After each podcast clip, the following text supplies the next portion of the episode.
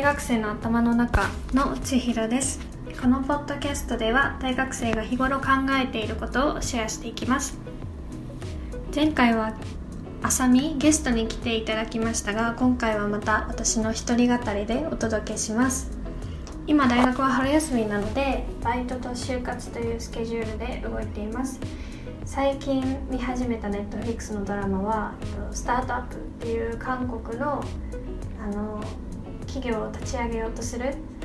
若者の話を見ています。今回は森会長の一件にまつわるジェンダーをトピックに設定しました。少しセンシティブであのシリアスな内容なんですが私の一意見ということを踏まえて聞いてもらえると嬉しいです。まず私が何でこの件に興味を持ったのかっていうところについてなんですけど理由は2つあります。1つ目は女性だけでなく男性も声を上げていたからです。特に私は Twitter でその意見を見ることが多くて意見を上げている人はベンチャーとかスタートアップの CEO などの一部の人ではあったんですけどこれはあの私たちがフェミニストに対して掲げているイメージを覆すあの一例だったなっていうふうに考えてます。従来まではフェミニストは女性が自分たちのためにする運動みたいな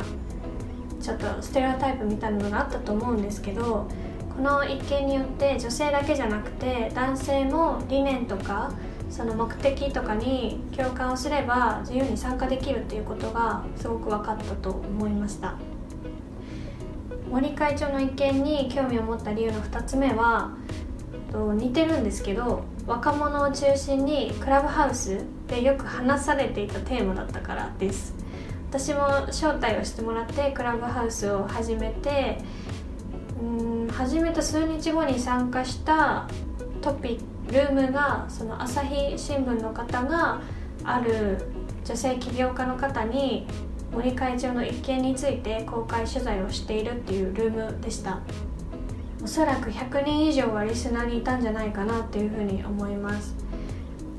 なので新しい、えっと、クラブハウスっていう SNS メディアがこのテーマをより深く掘り下げるきっかけになったんじゃないかなとも考えました。今日の、うん、メイントピックなんですけど森会長が辞任したっていうニュースがあってその森会長辞任という選択が最適解だったのかっていうのを私はちょっと考えていました。で自分の中で出した答えはその立場人の立場によって最適解だったかそうじゃなかったかっていうのは違ってくるなっていうふうに考えました。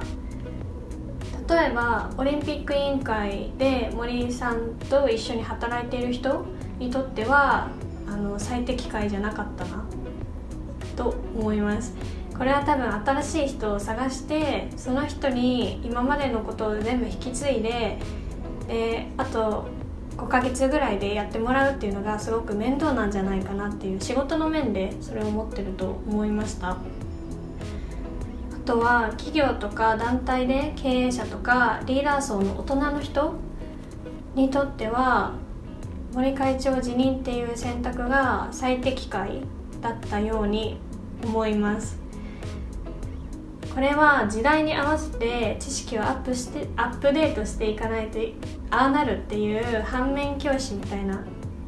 いい例って言っちゃあれですけどあ自分もそういうふうに知識をアップデートしていかないとああいうことになるんだなっていうのが分かる人には分かるんじゃないかなと思いました。最後のあのポジションとして私たち大学生とか高校生などの若者にとってはその森会長辞任っていうのが最適解ではなかったんじゃないかなと思いました。理由としてはそのリーダーだけが変わってもリーダーを取り巻いていた人間とか環境が変わらなければ意味はないと思ったからです。そのリーダーを取り巻いていた人間がその場にいる限り私たち若者にとってはあのあんまりメリットが見れないしその進歩とかもわからないんじゃないかなっていうふうに思いました。最後にこの一件で私が強く思ったことをお伝えして終わりたいと思います。私は、えっと、この一件で年長者から学ぶことが100%ではない時代があの来ているんじゃないかなっていうふうに思いました。この一件はやっぱり SNS でおかしいっていうふうに声を上げた若者が年長者に指摘しているっていう構図なんじゃないかなって私は思っています。その自分が年長の方が自分が今まで抱いていた価値観と若者とかそのよりより若い人が持っている現在の価値観が何が違うのか明確になる。